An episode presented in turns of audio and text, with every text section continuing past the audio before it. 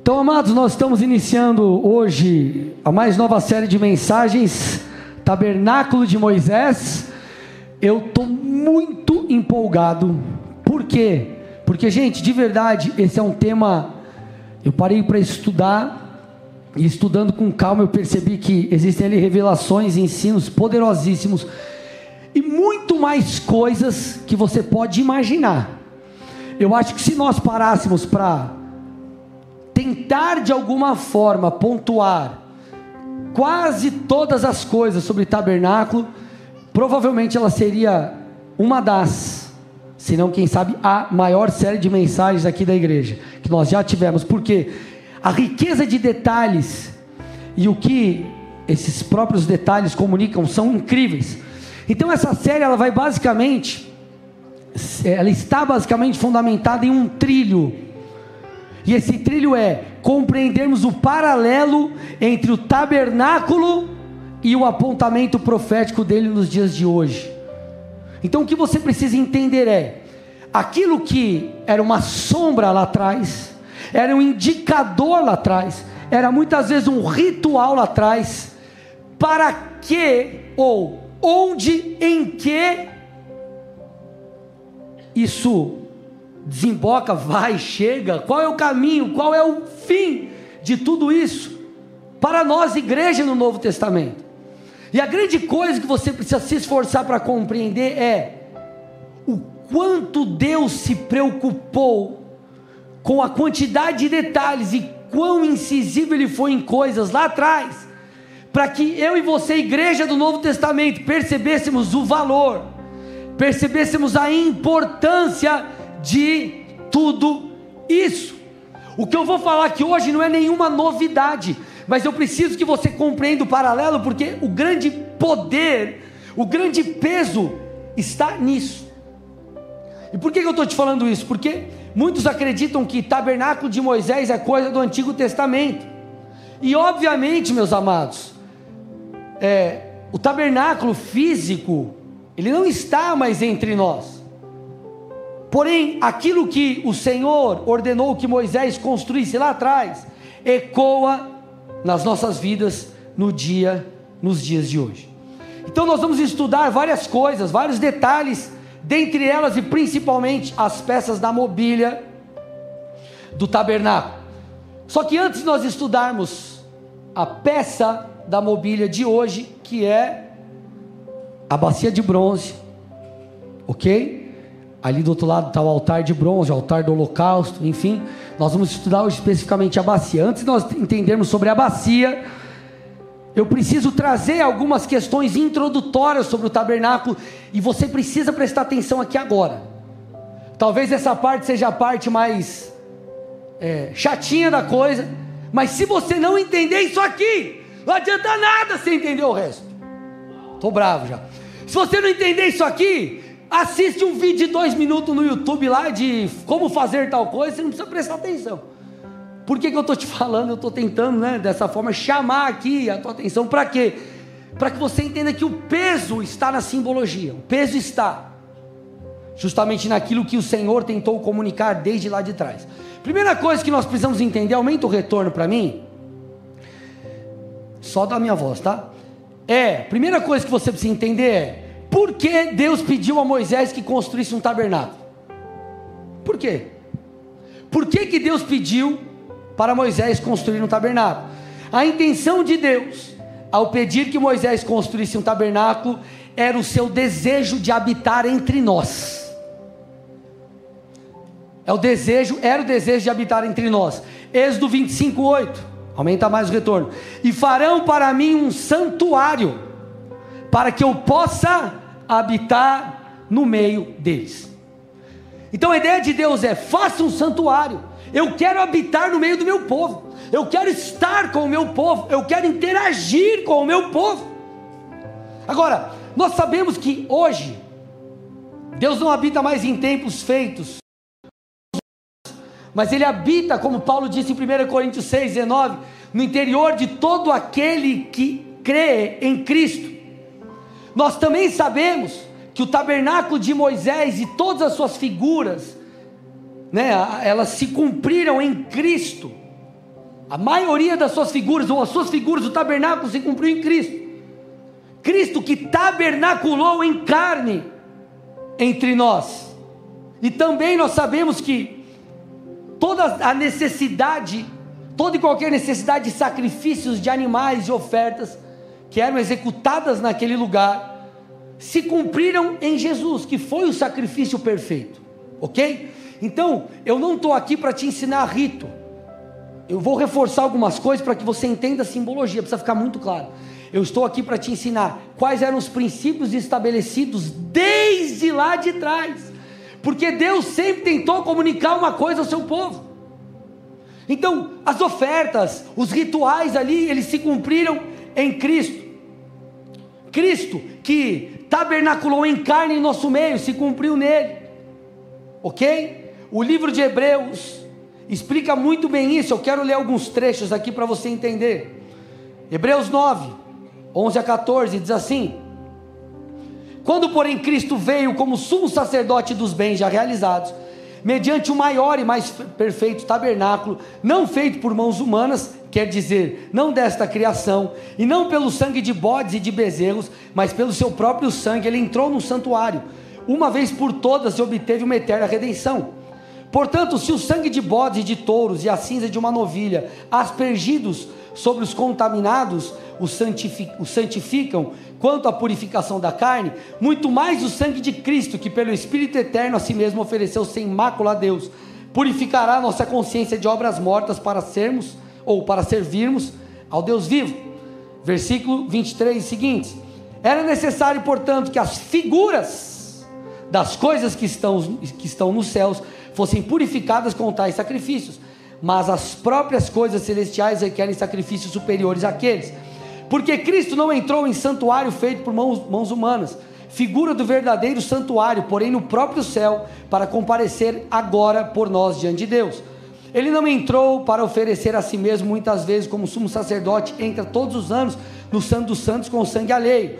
Se fosse assim, ele precisaria ter sofrido muito mais desde a fundação do mundo. Agora, porém, ao chegar o fim dos tempos, ele se manifestou uma vez por todas, para aniquilar o pecado por meio do sacrifício de si mesmo e assim como aos homens está ordenado morrerem uma só vez, vindo depois disso o juízo, assim também Cristo, tendo se oferecido uma vez por todas para tirar os pecados de muitos, aparecerá segunda vez, não para tirar pecados, mas para salvar aqueles que esperam por Ele.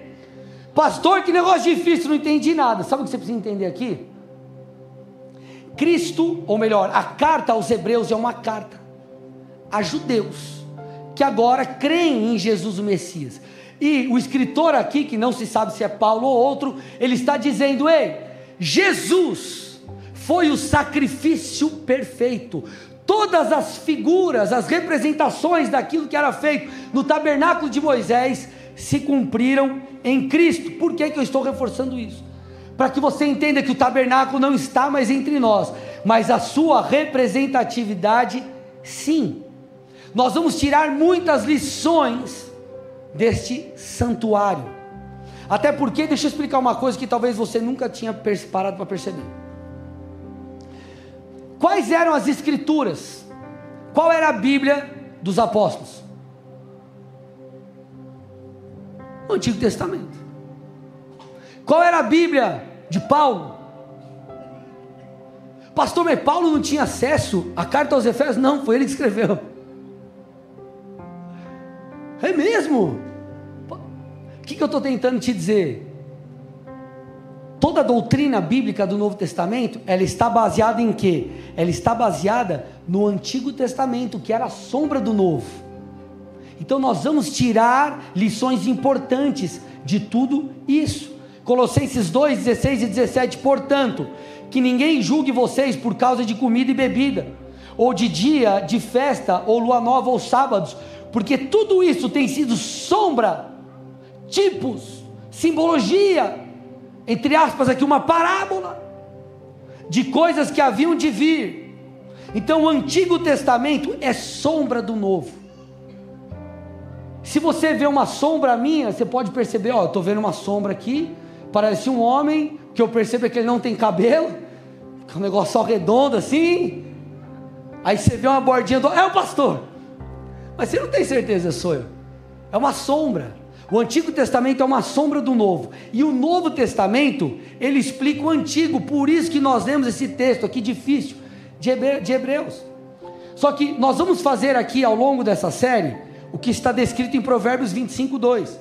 A glória de Deus é encobrir as coisas, mas a glória dos reis é investigá-las. A glória de Deus não é ocultar, é encobrir, ou seja, para que nós possamos descobri-las. Então nós vamos mergulhar numa jornada onde nós vamos compreender coisas preciosas e profundas através do tabernáculo, mas coisas que você precisa investigar, que você precisa avaliar, você precisa perceber. Amém, gente? Então nós vamos nessa jornada. Vocês estão preparados aqui? Então, antes de eu entrar na bacia de bronze e o que ela tipifica nos dias de hoje, eu quero te dar uma visão geral do tabernáculo. Põe para mim a primeira imagem. Então o tabernáculo, ele era uma tenda móvel. Tudo bem? Você está vendo aí? Era uma tenda móvel. Então ela tinha várias cortinas, várias coberturas. A sua estrutura, ela era de madeira. Moisés recebeu a, a, todos os detalhes de como fazer, como construir o tabernáculo, quando ele estava no monte. Subiu o Monte Sinai, ele recebeu os dez mandamentos e também recebeu o tabernáculo. Então nós damos muita ênfase para a questão dos dez mandamentos que tipificam, apontam para toda a lei moral de Deus, que a construção da lei moral de Deus vem aí, mas nós nos esquecemos muitas vezes do tabernáculo. Então, era um povo nômade, lembra-se, se lembre. O povo saiu do Egito. Quando eles chegam aos pés do Monte Sinai, Deus dá a orientação de como seria o tabernáculo. Para quê? Para que nessa peregrinação eles pudessem montar e desmontar esse tabernáculo, esse santuário, porque Deus queria habitar no meio do seu povo. Enquanto o povo peregrinava prometida, Deus estava com ele. Enquanto você peregrina em direção à terra prometida, aquilo que Deus disse a você, o Senhor estará contigo. O Senhor estará no seu meio. Eu falei que não ia pregar, mas eu estou pregando.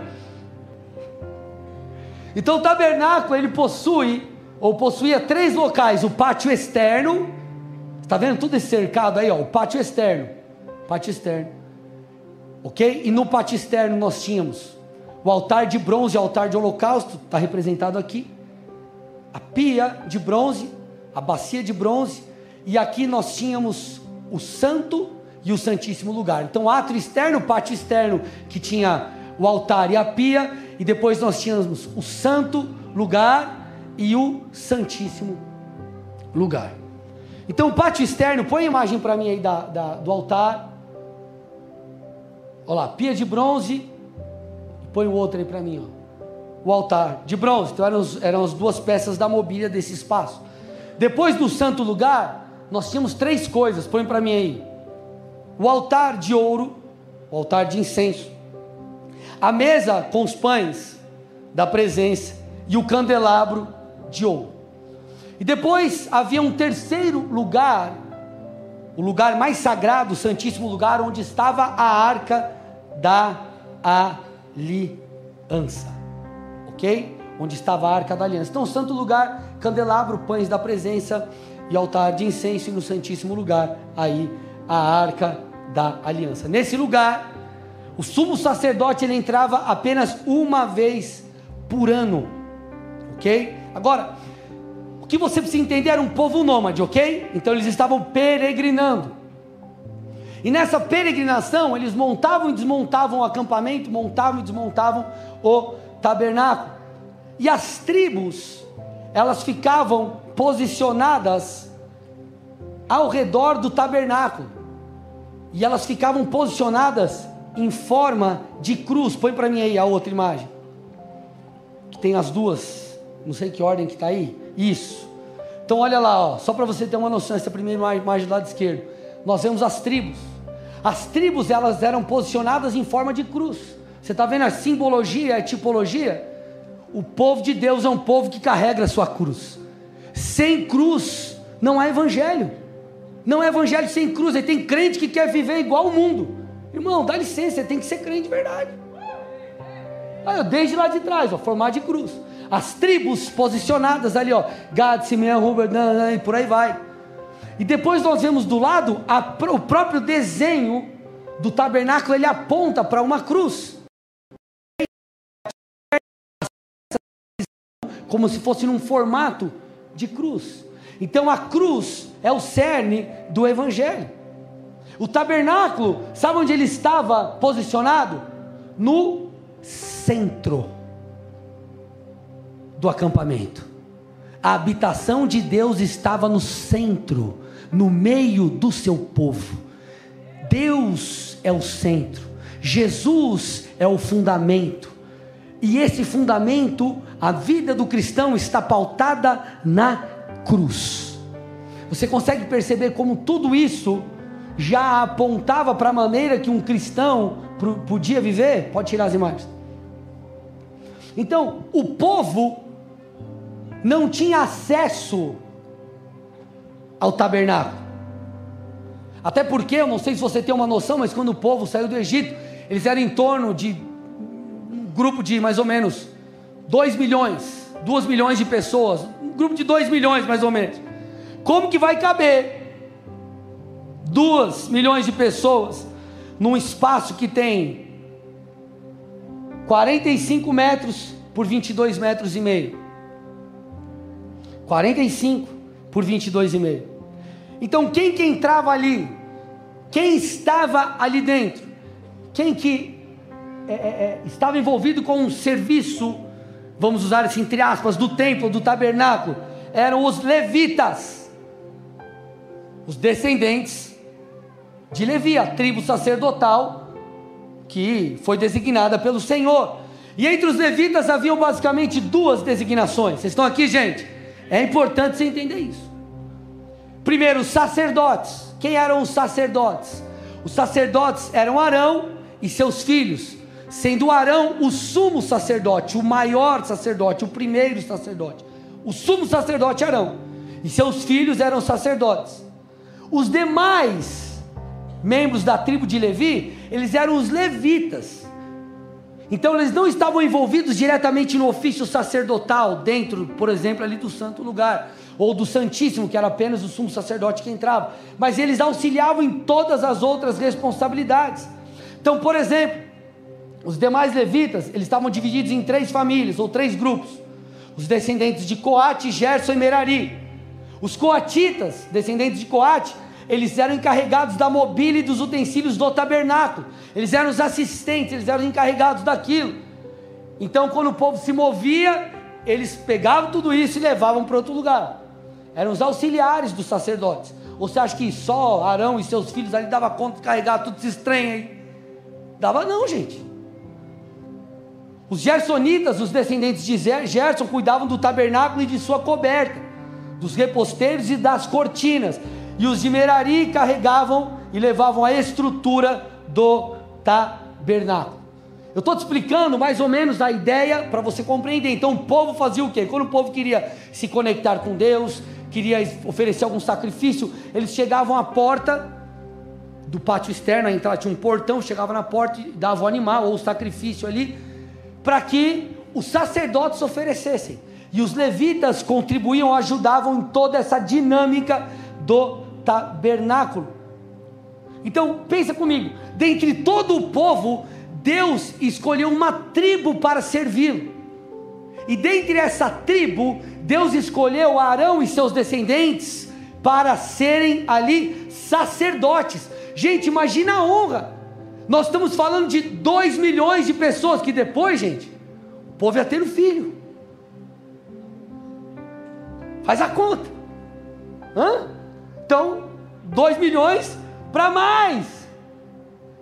Você acha que não tinha, não devia, eu agora eu conjecturando aqui, devia ter uns camaradas no meio, tem uns invejosos, mas eu queria ser sacerdote, eu queria ministrar ali no santo lugar, eu queria entrar no santíssimo lugar, eu queria ser o sumo sacerdote. Hoje em dia as crianças olham, ah, eu quero ser jogador de futebol e sonham naquela época, se não fosse, fazesse parte da, da família sacerdotal e da linhagem, eles podiam nem sonhar. Mas sabe o que a Bíblia fala sobre mim, sobre você?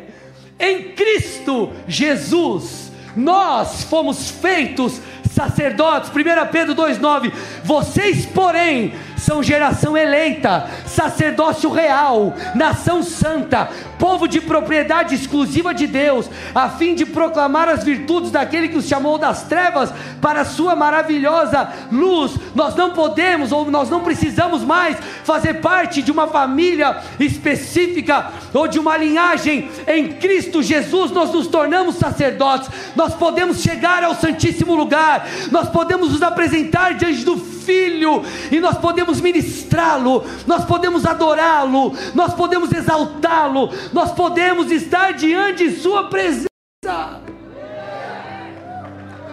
Se é para Jesus, tem que ser forte, aleluia. Nós lemos esse texto e nós falamos assim: ah, não, beleza, sou sacerdócio, é sacerdócio real. Eu posso entrar na presença de Deus. Você fala, ah, tá, e daí? Eu sei disso já faz tempo. Eu oro todo dia a Jesus. Ele me escuta, ok. Mas quando você faz um paralelo com aquilo que o povo vivia lá atrás, você fala, mas o que eu vivo é um privilégio. Cristo nos amou tanto, o Pai nos amou tanto, que Ele enviou o seu Filho para que o véu fosse rasgado. Quando Jesus morre, escute isso. O véu do templo, o que, que é o véu? Aquele véu que a Bíblia diz que se rasgou. É o véu que separa o santo lugar do santíssimo lugar. Era onde a glória de Deus se manifestava. O véu foi rasgado de cima a baixo, ou seja, foi o próprio Deus que rasgou, veio do alto para baixo. O que, que era a simbologia disso? Todos nós temos acesso à glória temos acesso à presença, e aí nós vemos cristãos é, é, é, é, não valorizando isso, isso era o que o povo mais queria. Então nós precisamos valorizar a presença, nós precisamos valorizar a glória de Deus, nós precisamos valorizar a intimidade com Deus. Vocês estão aqui? Agora isso é para falar depois, quando for falar da arca, aleluia. Eu quero falar hoje da bacia de bronze. Então, põe para mim de novo a, a imagem do tabernáculo. No pátio externo, as duas primeiras peças que eram vistas eram essas: o altar de bronze e a pia de bronze. Elas não eram apenas as primeiras a ser vistas, serem vistas, se você olhasse do portão para dentro, mas elas também eram as primeiras a serem, pode tirar, a serem utilizadas. Como que era a dinâmica dessas primeiras peças que elas falam sobre santificação? O sacerdote, ele lavava suas mãos e pés, então, juntamente tinha um, tinha um outro item aqui, então ele pegava essas águas, ele lavava suas mãos e lavava os seus pés. Isso já mostra que sacerdote precisa lavar as mãos, tomar cuidado com aquilo que faz e como que anda. Você é um sacerdote, você não pode fazer qualquer coisa. Você não pode andar de qualquer jeito. Ok? Eles lavavam as mãos e os pés. Depois disso, eles iam lá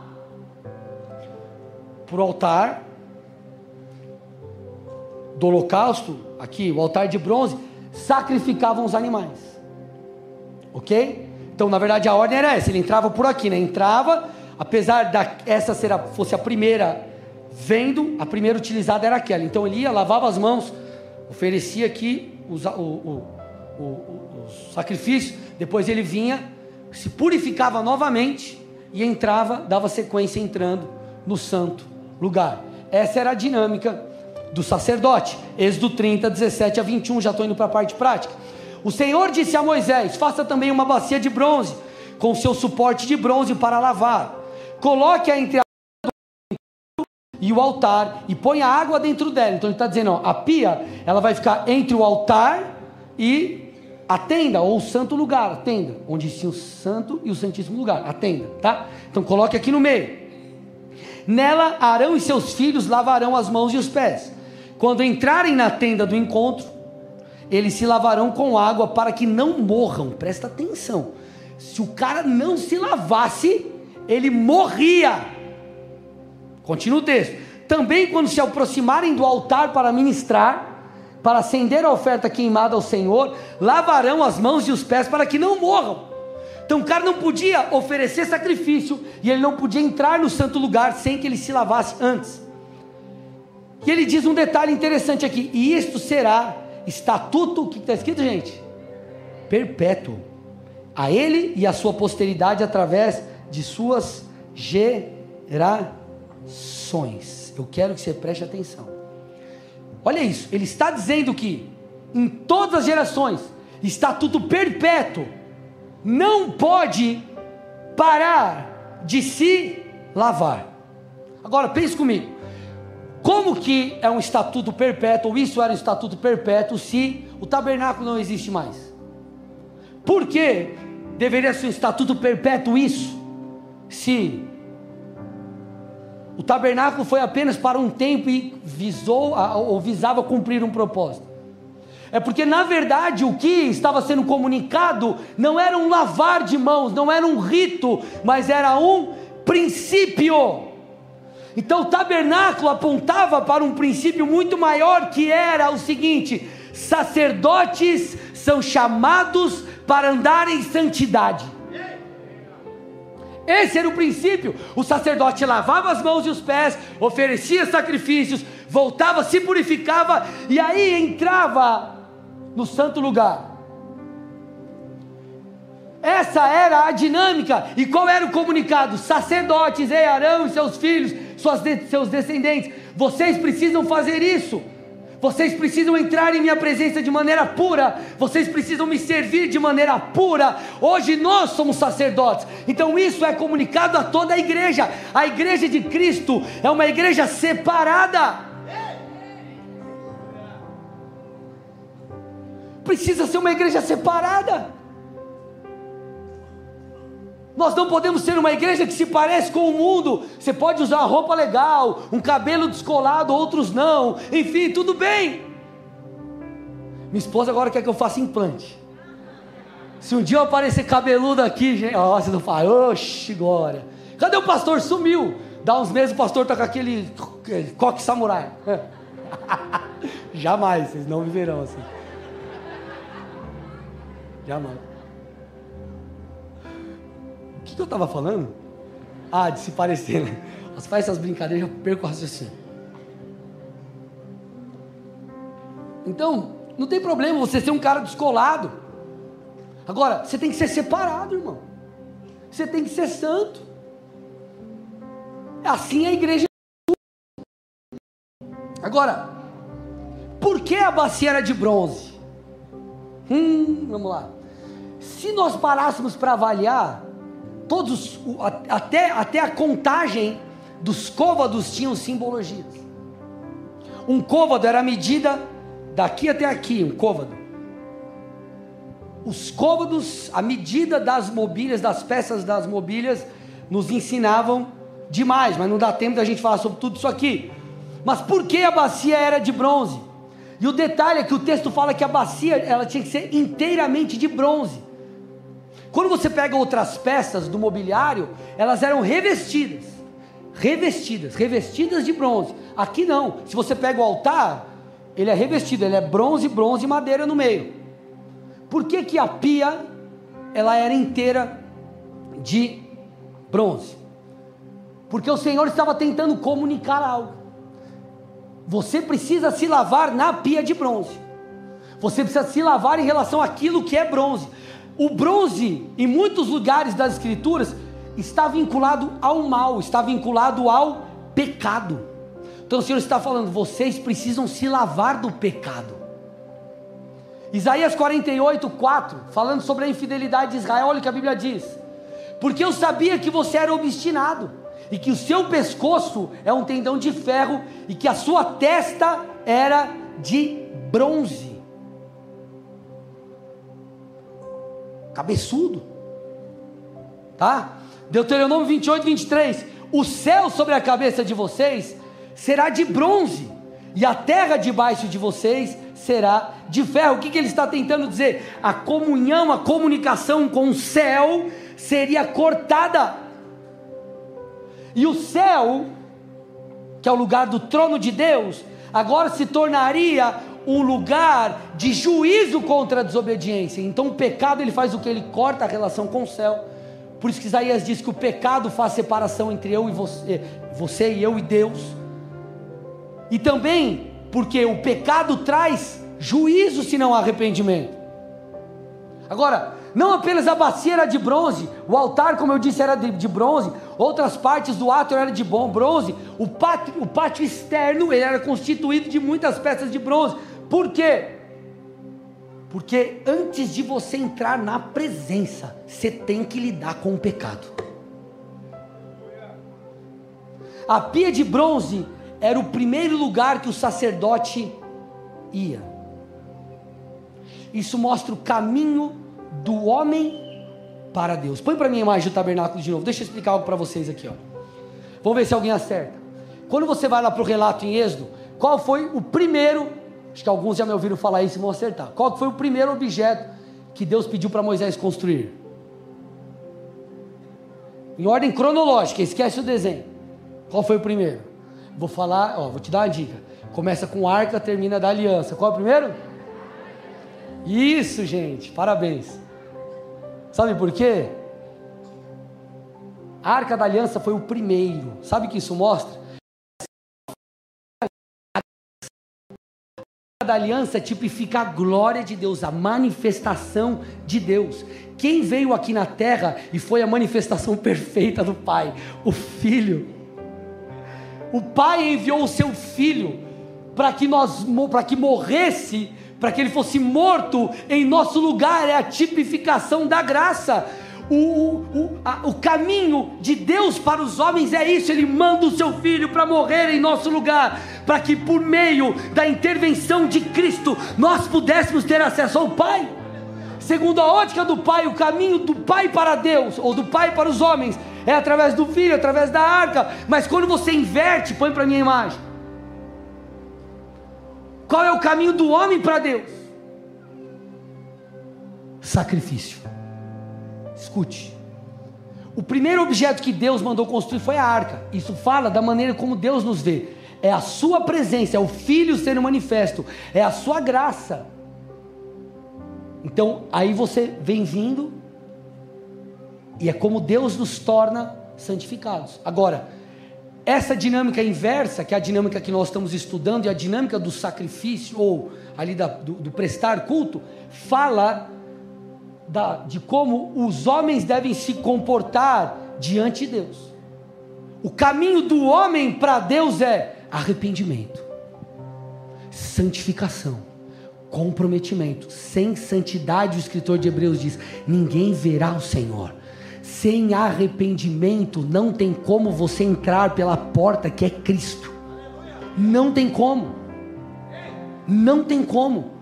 Arrependimento é a porta de entrada para a vida com Deus. Agora, essa bacia, pastor, entendi tudo isso. Agora, essa bacia ela aponta para quê nos dias de hoje? Essa bacia que ficava cheia de água, onde os sacerdotes lavavam suas mãos e seus pés. O que é isso? O que o Senhor estava tentando mostrar? Algumas figuras são vistas aqui, mas a que eu quero focar hoje, e que no meu ponto de vista é a mais forte aqui, é a figura da palavra. Os sacerdotes, eles eram purificados pela água que estava na pia de bronze. Eles lidavam com o pecado pegando a água que estava aqui, lavando as suas mãos, lavando seus pés, mudando aquilo que eles faziam, mãos, e como eles caminhavam seus pés. O que, que a Bíblia diz, Efésios 5, 26 e 27? para que a santificasse, tendo-a purificado por meio da lavagem de água pela palavra, para apresentar a si mesmo como igreja gloriosa, sem mancha, nem ruga, nem coisa semelhante, porém santa e sem defeito. Da mesma forma que os sacerdotes eram lavados pela água da bacia de bronze, nós somos lavados e confrontados pela água, meus amados, da palavra. É a palavra que lida com o pecado em nossas vidas é a palavra de Deus que nos transforma, é a palavra de Deus que muda a maneira que nós fazemos as coisas, as mãos, a maneira que nós andamos, os nossos pés. Jesus disse, João 15,3: Vocês já estão limpos por causa da palavra que eu lhes tenho falado, presta atenção. Olha a ênfase que era dada para o sacerdote: se você não se lavar, você vai morrer. se você não se purificar, você vai morrer. Você precisa se purificar. Olha a ênfase que é dada. Quando nós olhamos para a igreja de Corinto, nós percebemos. Era uma igreja com muitos mortos espirituais, por quê? Porque eles não obedeciam às diretrizes de Deus, às diretrizes da palavra. Então ele estava dando ênfase: se lave, se purifique. E o Senhor está dizendo aqui, João 15,3, eu vou repetir: vocês estão limpos pela palavra que eu lhes tenho falado. João 17, 17, santifica-os na verdade, a tua palavra é a verdade. Paulo expressa isso, Colossenses 3,16, que é a palavra de Cristo habite ricamente, abundantemente em vocês. Instruam e aconselhem-se mutuamente em toda sabedoria, louvando a Deus com salmos, hinos e cânticos espirituais com gratidão de coração. O Senhor está dizendo: foque na palavra, leia a palavra, se purifique através da palavra, dê valor à palavra, se volte para a palavra. Como que nós vemos cristãos que não se voltam para a palavra, cristãos que não leem a Bíblia? Ele está dizendo: se você não se lavar, se você não se purificar, e eu estou te dando um instrumento, antes o instrumento era a água que se lavava para lidar com bronze e pecado, hoje o que lida com o pecado em nossas vidas e as impurezas é a Bíblia, a palavra. Agora, o interessante era a origem desse bronze. Porque da onde que veio esse bronze? Vocês viram aqui o vídeo no início, o Senhor pedindo, falando para Moisés que o povo trouxesse uma oferta, tal, tal, tal, tal, tal, tal, tal, tal, tal para que o tabernáculo fosse construído. Da onde veio esse bronze? Êxodo 38, 8. Fez também a bacia de bronze, com seu suporte de bronze, dos espelhos das mulheres, que se reuniam para ministrar à porta da tenda do encontro. Então, esse bronze, ele veio da onde? Dos espelhos das mulheres. Então, as mulheres entregaram os seus espelhos como oferta, ok? E isso foi usado para a construção ali da bacia de bronze.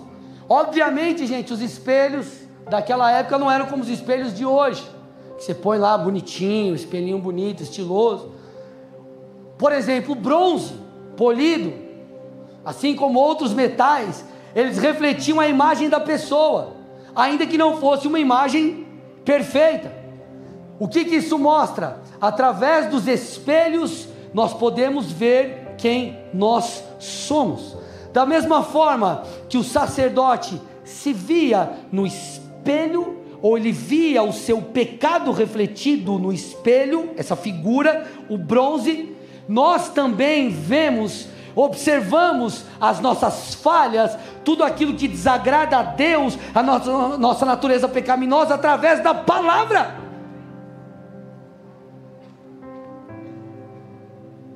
através da palavra. Então a palavra de Deus, a lei de Cristo, ela revela o nosso pecado, ela revela a nossa natureza, porque ela é como um espelho. Nós vemos a nossa imagem através desse bronze polido ou desse espelho, nós nos vemos como pessoas pecadoras. Contudo, a palavra é poderosa para nos mudar. Essa mesma palavra que aponta os nossos erros é a palavra que nos aponta o caminho de santificação. Essa mesma palavra que nos confronta é a palavra que nos encoraja, é a palavra que nos limpa, é a palavra que nos dá graça, é a palavra que nos dá o poder necessário. Esse mesmo Espírito que se revela ou que revela a verdade de Deus através da Bíblia é o Espírito que nos convence. Então a palavra é poderosa para nos mudar, Efésios 4, ou melhor, Hebreus 4, 12 e 13. A palavra de Deus é viva e eficaz. Aleluia. Ela é mais cortante do que qualquer espada de dois gumes. Ela penetra até o ponto de dividir alma e espírito, juntas e medulas, e é apta para julgar os pensamentos e propósitos do coração. E não há criatura que não seja manifesta na sua presença. Olha lá. Pelo contrário, todas as coisas estão descobertas e expostas aos olhos daquele a quem temos de prestar contas.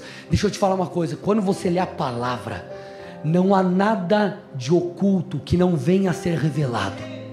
A palavra ela, te, ela vem e ilumina os lugares escuros da sua vida. Ela te corta, ela te transforma, ela penetra na divisão de alma e espírito e ela nos muda. O original grego aqui, para a palavra eficaz, a palavra é viva e eficaz.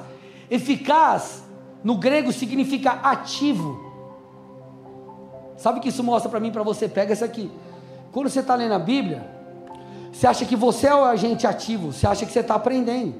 Ok, você está lendo, você está aprendendo, mas não é só isso. Na verdade, a palavra que é o agente ativo, ela te corta. Você está entendendo por que Satanás quer que você negligencie a leitura das Escrituras? Porque o agente ativo não é você, é a Bíblia. Ela é eficaz, você está lendo, ah, deixa eu conhecer o que é Jesus. Você começa a ler e vem vlau! E pá, corta você no meio. Te arrebenta. Nossa, pastor, mas você fez pá, pá, é, é soco, não é corte. Sabe por que, que também eu fiz isso? Porque o original grego de cortante não é apenas cortar, mas está ligado a golpear está ligado a bater, remover, interromper. Você está lendo a Bíblia, o Senhor fica assim, ó.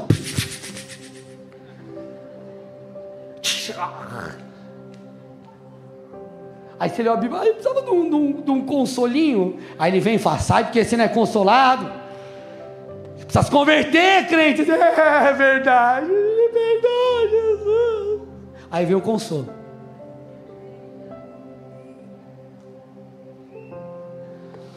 A palavra remove as impurezas. O Senhor se revela como um fogo consumidor. E o fogo consumidor, ele consome todas as impurezas. Talvez você diga assim para mim, pastor, eu, eu não estou conseguindo lidar com tal comportamento na minha vida. Posso te fazer uma pergunta? Você que não está conseguindo lidar com um pecado, com um comportamento, com uma frustração, com algo emocional, deixa eu te fazer uma pergunta. Você tem lido a Bíblia?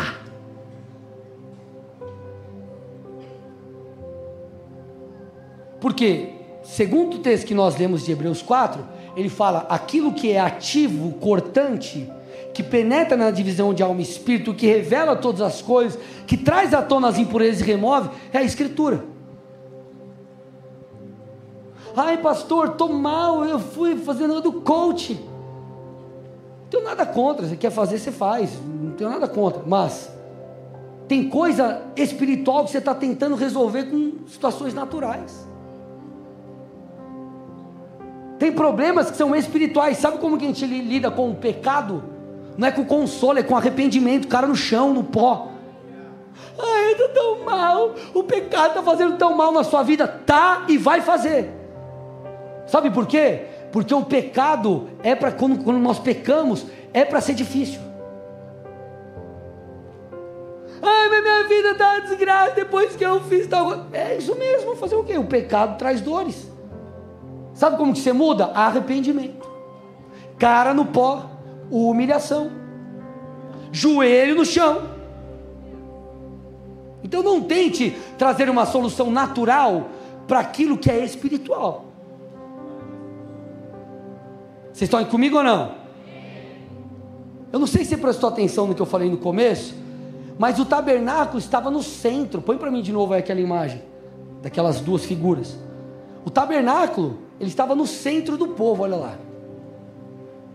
E dentre as figuras ou as representações, elas fazendo aplicação prática, era a pia, que aponta para aquilo que estamos falando aqui agora, que é a palavra. A palavra estava no centro do povo. Pode tirar. À medida, gente, que nós lemos a Bíblia, nós percebemos a necessidade de limpeza. Por isso que você vê é, é, é, textos como mais ou menos o seguinte, parafraseando: ai, mas é a, é, é a lei que traz o pecado. Sim, porque a lei de Cristo revela as suas impurezas. Agora, essa mesma Bíblia, a mesma palavra que aponta para a impureza, ela remove a mesma mediante a nossa resposta àquilo que nós estamos compreendendo. E eu não estou falando a letra pela letra, você ler a Bíblia por ler. Mas a palavra de Deus ela é viva, gente, ela é eficaz. Deus vai usar esse livro, Deus vai usar a sua palavra para falar com você. É de extrema importância porque quando nós lemos a Bíblia, nós percebemos quem nós somos. E quando percebemos quem nós somos e quem Deus espera que nos tornemos, nós desejamos mudar. Olha o que Jó disse, estou indo para o final, Jó 42, 5 e 6. Eu te conhecia só de ouvir, mas agora os meus olhos te veem, versículo 6. Por isso eu me abomino e me arrependo no pó e na cinza. Olha o que ele está dizendo, gente, presta atenção. Antes eu só ouvia falar de quem Deus era, agora os meus olhos te veem, agora eu te conheço, eu te conheço, e porque eu te conheço, eu me abomino, eu abomino os pecados que eu tenho cometido, então eu me prostro em arrependimento. Por isso que Paulo reforça Filipenses 2,13: Deus é quem efetua em vocês tanto querer como realizar segundo a sua boa vontade. E ele faz isso também através do que da sua palavra. Por quê? Porque Jesus é a palavra encarnada. João 1, João 1,14. E o Verbo se fez carne e habitou entre nós, cheio de graça e de verdade, e vimos a sua glória, a glória como do unigênito do Pai. Da mesma forma que Pedro, quando lá em Lucas 5 ele vê Jesus, ele vê o milagre de Jesus, ele reconhece os seus pecados. Quando nós vemos Cristo através da palavra, nós reconhecemos o nosso pecado, gente. Nós reconhecemos que nós precisamos de mudança. Paulo, ele foi mudado porque ele teve um encontro em Atos 9 com Cristo ressurreto. Nós podemos enxergar Cristo também através das Escrituras, ele é a palavra encarnada. A pergunta que eu te faço é: você tem tido contato suficiente com a Bíblia? É só você dar um Google lá, você vai ver pesquisas. Teve uma pesquisa lá que os americanos caiu não sei quantos por cento. A, a, a, o tempo, enfim, de leitura bíblica dos americanos. Você acha que foi diferente dos brasileiros? Foi, foi um, um, algo que eles fizeram ali na pandemia. Levantaram na pandemia essa informação. Se lavar era crucial para o sacerdote. Ei, antes de você oferecer sacrifício, se lave antes de você entrar no santo lugar, consequentemente no santíssimo lugar, se lave. E nós queremos viver a vida com Deus sem ler a palavra, sem se lavar pela palavra, sem se abrir pela palavra, andando por aquilo que pessoas falam aí fora. Deixa eu te falar uma coisa: você vai encontrar gente falando um monte de abobrinha para você. Você tem que se voltar para a palavra. E se eu estiver falando alguma besteira aqui fora da palavra, também não acredita, não. porque a base da nossa vida é a palavra. Da mesma forma que o sacerdote precisava estar diante da bacia constantemente, nós precisamos nos voltar para a palavra. Deixa eu te perguntar, você não precisa levantar a mão, eu vou, fazer, eu vou fazer algumas perguntas aqui, que a sua consciência responda a você mesmo. Nesses seus X anos de crente, você já leu a Bíblia toda pelo menos uma vez? Você lê a Bíblia constantemente? Você se interessa por desenvolver a sua leitura e seu conhecimento das Escrituras? Ou você, dá, ou você entra nas inscrições do seu canal do YouTube, é só coisa de maquiagem, cabelo, e sei lá o que, sei lá o que, sei lá o que, nada contra. Que você fique linda para o seu marido, irmã, aleluia. Aí o cara fica lá, sei lá quantas horas do dia assistindo vídeo de um monte de coisa. E a Bíblia?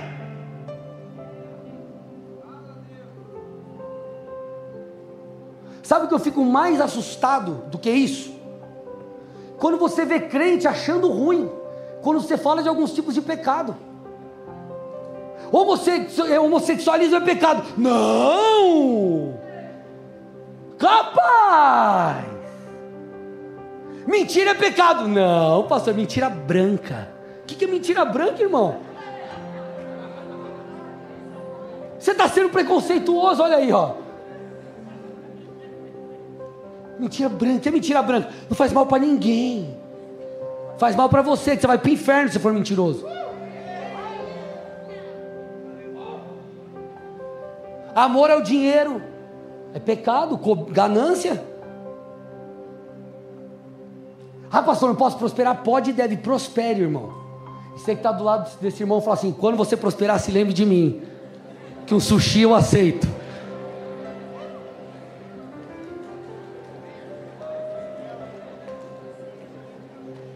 Agora, o amor ao dinheiro. Posso falar uma coisa para vocês aqui, de verdade, de todo o coração? De verdade.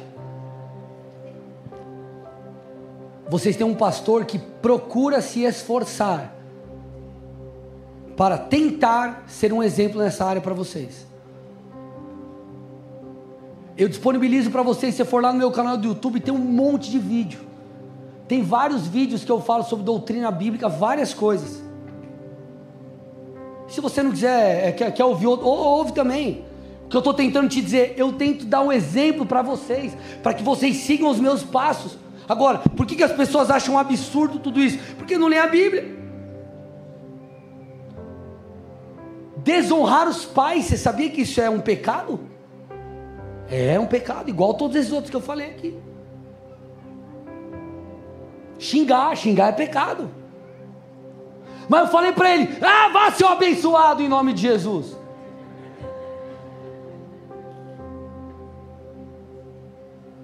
O que, que saiu do coração? Foi raiva, foi ódio. Ódio, raiva, é obra da carne. E aí os crentes leem isso, você vai lá, Gálatas 5, 1 Coríntios 6. Não pode falar isso na internet, pastor. Irmão, eu sigo a Bíblia. O que você segue o que os outros seguem, eu não sei. Agora, a defesa da fé, ela tem que ser feita com amor, sabendo falar, ok? Fazendo com que as pessoas se voltem para Cristo, com mansidão, a Bíblia diz, mas ela tem que ser feita. Sabe o que Paulo falou para Timóteo, 1 Timóteo 3, 14 e 15? Vocês me dão mais um tempinho? Vocês estão gostando? Oh, aleluia. 1 Timóteo 3, 14 e 15. Timóteo, olha o que ele fala para Timóteo: Embora espere vê-lo em breve, escrevo-lhe estas coisas agora, para que se eu demorar, você saiba como as pessoas devem se comportar na casa de Deus. Então, ele traz, nessa primeira carta a Timóteo, ele traz várias diretrizes. E aí no versículo 15, ele fala assim: ó instrua a igreja de Deus, porque ela é a igreja do Deus vivo, coluna e fundamento ou alicerce da verdade. Sabe o que ele está dizendo? Que a igreja, e igreja não é templo, igreja somos nós, um grupo de pessoas. A igreja é alicerce da verdade. Sabe o que ele está dizendo? A igreja precisa ser instruída, porque a igreja é o que sustenta a verdade de Deus. Não importa o que o mundo lá fora está falando. Não importa o que a, a, televisão, a internet, a tia do zap, a blogueira, sei lá quem, não importa o que estão falando, o que a cultura está dizendo, o que o cinema está propagando, o que teu professor na faculdade está dizendo, o que importa é o que a Bíblia diz. Agora, sabe o que ele está falando? Os crentes são os guardiões dessa verdade. Ao invés do crente olhar e falar, não, nós vamos defender a palavra. E quando eu falo defender, não é que você tem que sair brigando todo mundo eu agora vou defender, você briga com seu pai, arruma confusão com a família inteira. Não é isso, tem sabedoria, irmão, por favor. Fale em amor. Não é para você criar confusão. Ok? Agora, a igreja é guardiã da palavra. E aí tem crente que quer ficar se adaptando à cultura, irmão. Não é a cultura. Não somos nós que nos adaptamos à cultura. Nós que somos o alicerce da verdade. Paulo fala: Cristo é o fundamento, nenhum outro fundamento pode ser colocado. E esse Cristo, fundamento que foi estabelecido, é a palavra também. Então nós precisamos nos voltar para a palavra. Como nós seremos representantes de algo que nós não conhecemos? Gente, pelo amor de Deus, estude a Bíblia. Compre livros, invista na sua vida espiritual. Se for na minha estante lá, tudo bem, eu gosto de ler, eu gosto de estudar. Mas eu tenho lá milhares de reais investidos há 20 anos quase que eu tenho de crente. Aí você vê lá, o cara tem não consigo comprar um livro de 30 reais. Mas vai no Mac e gasta 50. O livro você ainda parcela, o lanche não parcela, irmão.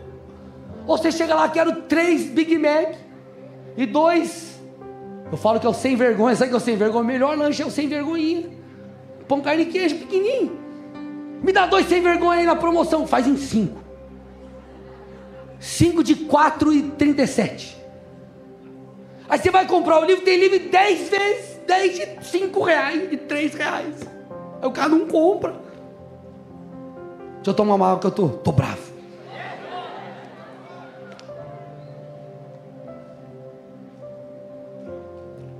Olha o que Paulo falou para Timóteo, 1 Timóteo 4, estou indo para o final, 12 a 16. Timóteo, ele era um pastor jovem para a cultura da época, ele estava na casa dos 30, né? Esses dias, eu não vou falar quem, mas chegou para mim, eu estou com 36, falaram assim: ah, pastor, o irmão lá é meio velho, ele tem que ter uns 36, 37. Eu falei, ô irmão, você está tá tá brincando comigo? Timóteo estava na casa dos 30, e para a cultura da época isso era jovem.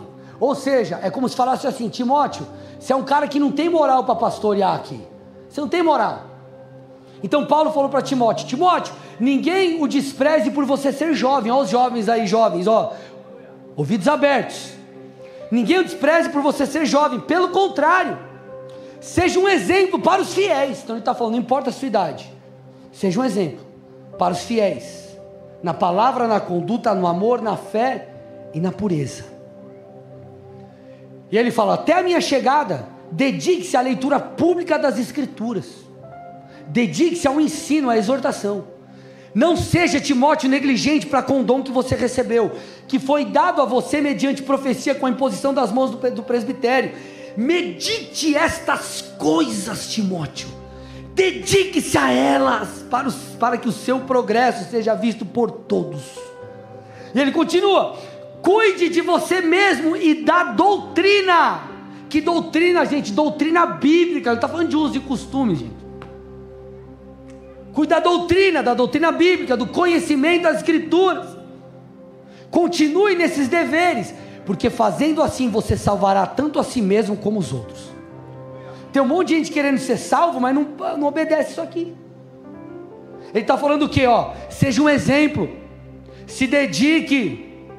Posso te falar uma coisa, irmão? Um, você precisa se dedicar a tantas outras coisas. Nossa vida é uma vida. Nós temos vários, vários papéis. Só que o conhecimento disso aqui vai mostrar ou vai te levar para o céu ou para o inferno. É bem provável que na, na, na próxima ministração que eu fizer na, da série Defenda a Sua Fé, eu vou falar sobre inferno. Eu quero ver todos vocês aqui, que o bicho vai pegar. Inferno, ah, inferno é figura de linguagem. É, se, vacilar e chegar lá, você vai ver a figura de linguagem que é. Você não vai, em nome de Jesus, aleluia. Então, meus amados, Paulo está falando: dedique-se à leitura das Escrituras, medite nela, cuide da doutrina. Eu te pergunto: você tem cuidado dessas coisas? Você conhece as doutrinas bíblicas? Qual o seu nível de conhecimento da palavra? Eu não estou dizendo que você tem que amanhã virar um expert, mas eu estou dizendo que isso aqui precisa ser uma jornada. Conhecer a Bíblia precisa ser uma jornada por toda a vida. Leia a Bíblia, conheça as Escrituras. E agora, vou, agora eu vou falar, que eu estou bravo. Aí você vai lá. Pela. Pela. Gente, pelo, pelo amor de Deus, gente. Eu falo com muito amor e muito carinho. Pelo amor de Deus, gente. Não falte no culto. Pelo amor de Deus. A palavra pode mudar a sua vida. O cara não dá ouvido para o pastor. Aí depois chega na, no aconselhamento. Pastor, deixa eu te falar uma coisa. Ó, eu quero mudar, mas eu não consigo. Sabe que Deus falou para mim que eu tinha que ler mais a Bíblia? Eu falo, é bonitão. Falei disso no culto. Você estava aqui? Não. Eu não falo assim para as pessoas, estou só ensinando para você entender algo aqui. Deixa eu falar uma coisa para você. Quando eu, pastor Marcial, pastor Tassi, qualquer pastor aqui, presbítero, for pregar, aqui, a gente não chega lá, abre o computador, barra de rolagem, você. Ah, uniduni. Vou pregar isso aqui. Achei um nome bonito, um título legal. Nós oramos, gente. Sabe o que isso significa? Se você é membro da igreja Bola de Neve, significa que essa é a palavra que você precisa ouvir. E se você não ouvir, você não vai crescer. Você, como um papai, chega para o teu filho pequeno, você fala assim: filho, come, toma o café da manhã. Eu não quero. Você fala o que para ele? Tá bom? Você fala para ele: vai comer salgadinho? O que, que você fala para ele? Come, piá. Tu vai comer, rapaz. Eu não aguento mais. Come, rapaz. Bebe água, bebe água. Bebe água quente, rapaz. Vai, vai bebe, come. Estou exagerando aqui, mas manda o piá comer. Por quê? Porque se ele comer, ele vai crescer. A Bíblia é a mesma coisa. Sabe o que o Senhor falou sobre o maná para o povo do Antigo Testamento? Todos os dias vocês têm que sair durante seis dias, salvo no sétimo, ou melhor, no sexto, que você tinha que pegar para o sexto, para o sétimo. Mas a ideia é: todos os dias você sai, saiam e peguem o maná, que é o alimento físico. Jesus disse: Eu sou o pão vivo que desceu do céu. Ó, oh, o pão vivo que é a palavra que Paulo falou, que habite a palavra ricamente em você. Ou seja, o Cristo da palavra, o Cristo pão vivo que desceu do céu, o Cristo tipificado pelo maná, precisa habitar em mim e você constantemente pela busca da palavra. E da mesma forma que o sacerdote se lavava constantemente, se ele não fizesse, ele morria. Se você não for confrontado pela palavra, se você não estiver apoiado na palavra, se você não crer na palavra, você vai morrer espiritualmente. Então, meu irmão, pelo amor de Deus, leia a Bíblia. Pelo amor de Deus, faça os cursos do mergulhando. Pelo amor de Deus, faça alguma coisa, mas cresça em Deus. Estou terminando, versículo 21 de Êxodo 30. Lavarão as mãos e os pés, para que não morram. Acabei de citar isso aqui. Quantas pessoas estão no serviço sacerdotal sem temor? sobe no altar e entenda altar como qualquer ministério, por exemplo, sem temor algum.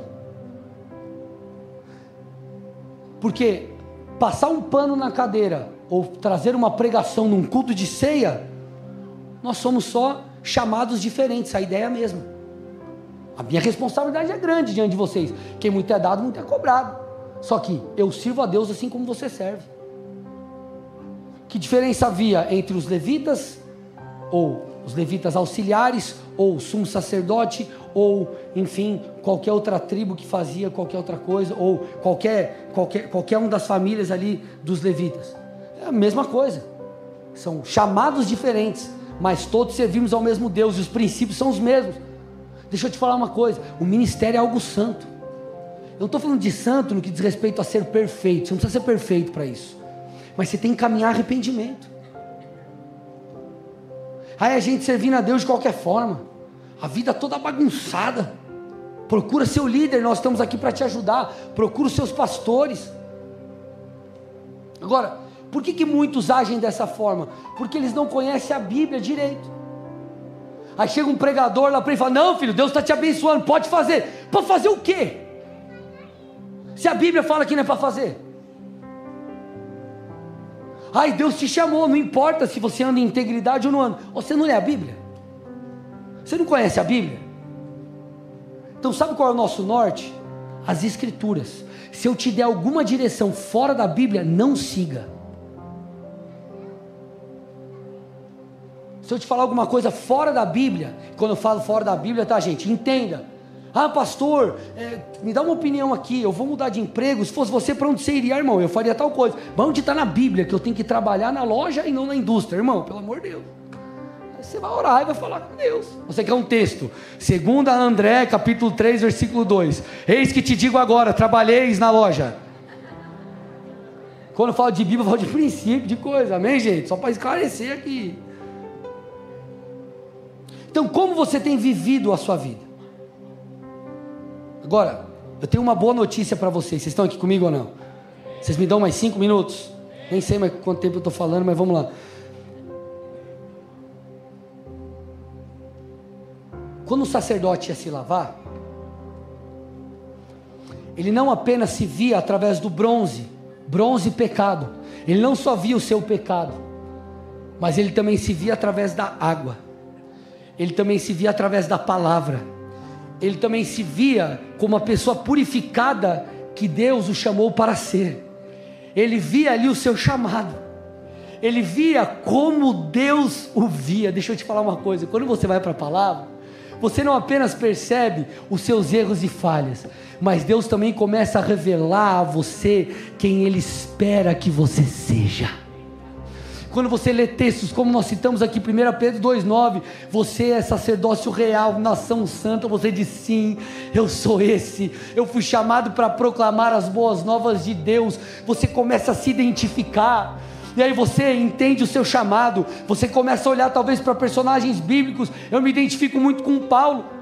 Porque você vê, eu uso Paulo para tudo. Porque Paulo ele sistematiza a doutrina e eu tenho esse chamado, me identifico. Talvez você olhe para algum personagem bíblico e Ih, cara, eu gosto desse cara aí. Por quê? Porque às vezes o teu chamado é parecido, você começa a se ver, Deus começa a falar com você, Ele começa a te lavar. A Bíblia mostra quem você é aos olhos de Deus porque você não se vê apenas conforme o pecado que revela, que é revelado na bacia, mas você se vê segundo as águas, segundo a palavra. Um dia, meus amados, nessa dinâmica de busca a Deus, eu descobri que eu seria um pastor. Um dia eu descobri que Deus esperava de mim um posicionamento específico em uma área. Conforme você vai lendo a palavra, Deus começa a falar com você: Ei filho, faz isso. Ei filho, faz aquilo. Ei filho, essa promessa é para você. E aquilo começa a mover a sua vida. Você começa a descobrir as, as promessas, a sua alma identidade, ela passa a ser ajustada. Deixa eu te falar, nessa noite, em nome de Jesus Cristo, nos próximos dias, o Espírito Santo, através da santa palavra de Deus, vai ajustar coisas em sua alma. Ele vai ajustar coisas em sua alma. Você tem se visto talvez como um pecador sem retorno, sem possibilidade de retorno. Você acha talvez que Deus se esqueceu de você. Deus vai te encontrar enquanto você estiver lendo a Bíblia. Deus vai abrir os seus olhos, os sofismas, as fortalezas, aquilo que Satanás imputou por causa de suas dores, será quebrado em nome de Jesus. Aleluia!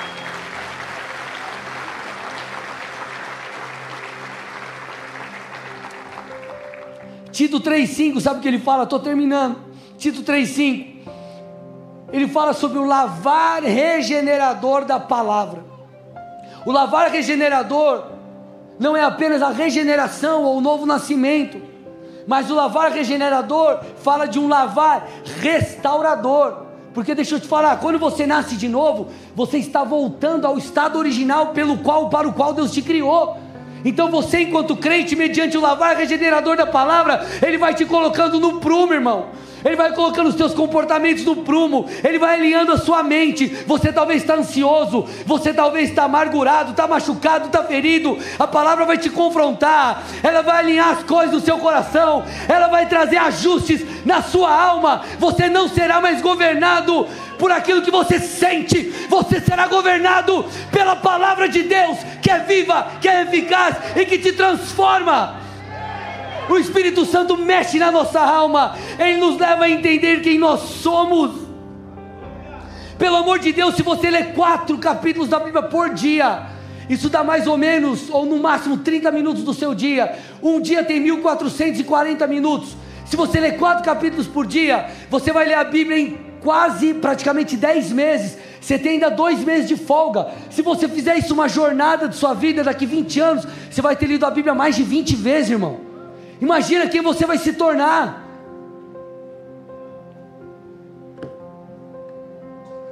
Quando você lê a Bíblia, você vai começar a se ver como Jesus te vê, como o Senhor te vê. Você vai a tirar palavras seja palavras de demônios soprando no seu ouvido, ou seja palavra de pessoas levantadas pelo próprio cão para falar besteira sobre você, da mesma forma que essa palavra entrou e produziu coisas em você, a palavra de Deus que é viva, ela vai entrar no seu interior e vai restaurar todas as coisas. Vamos ficar de pé. Essa é uma noite de restauração. Essa é uma noite onde nós vamos nos voltar para a palavra. Essa é uma noite, meus amados, em que nós vamos ser lavados pelas águas purificadoras do Senhor. Ele vai nos lavar, ele vai ajustar tudo dentro de nós, em nome de Jesus.